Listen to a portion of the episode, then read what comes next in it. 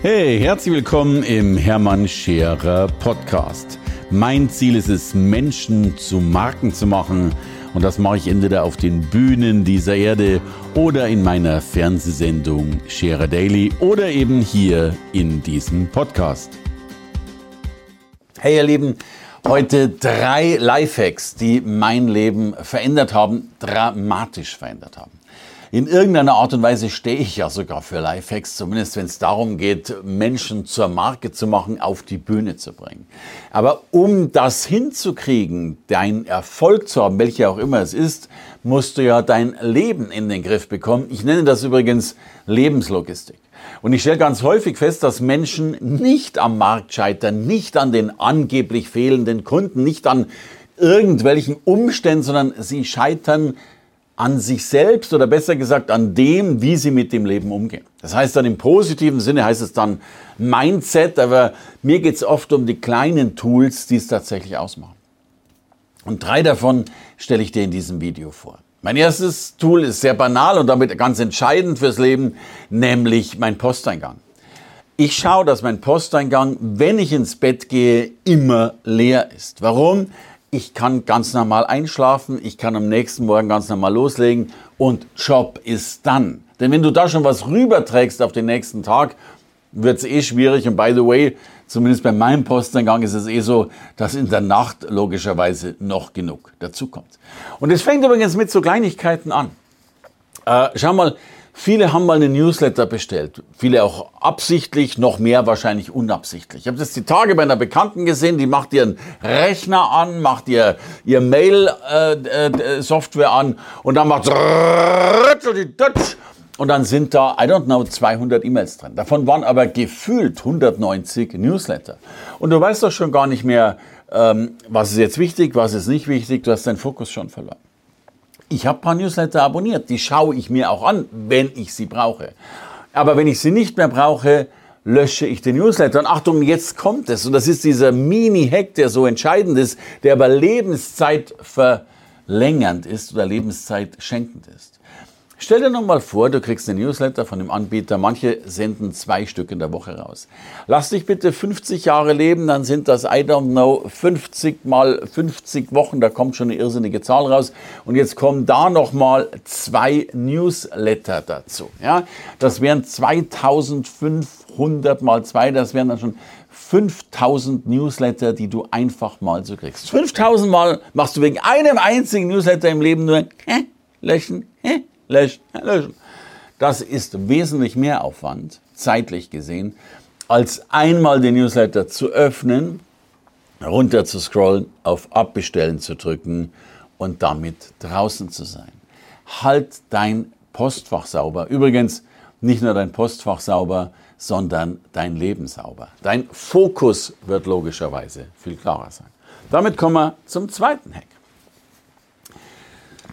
Viele fragen mich ganz häufig, nach welchen Prioritäten soll ich eigentlich meine Aufgaben machen? Was ist wichtig? Was ist nicht wichtig? Womit fange ich eigentlich am ersten an? Die meisten machen ja die Aufgaben als erstes, die schön sind. Verständlicherweise, macht ja Spaß. So.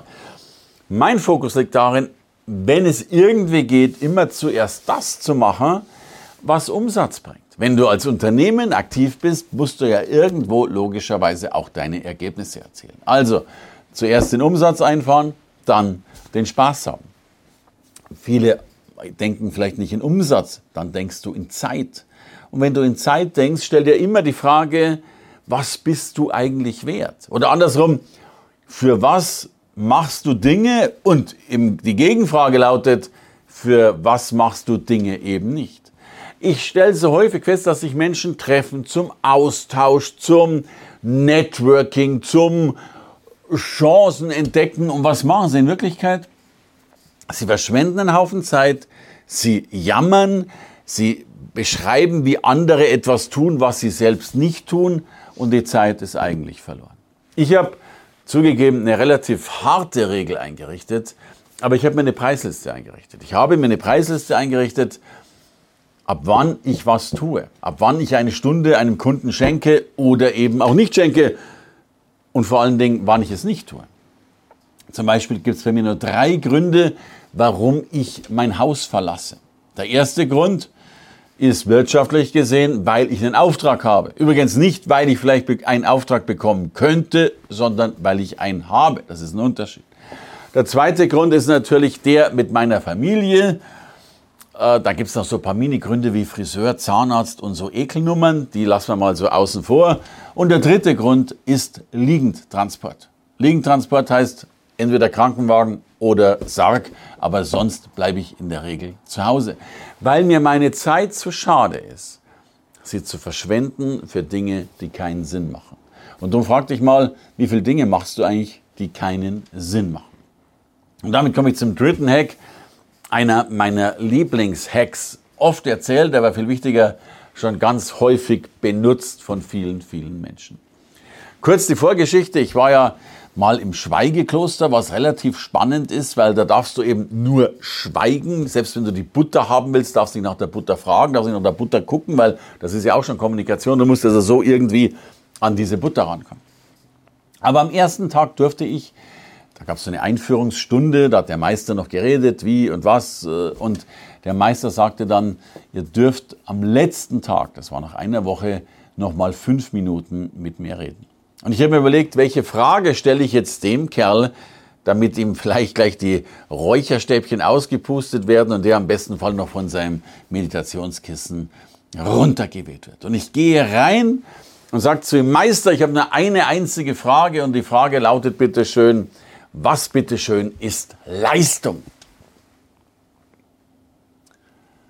Und ganz ehrlich, ich dachte, dass der da lang drüber nachdenken muss und dann irgendwas rausstottert, aber das Gegenteil war der Fall.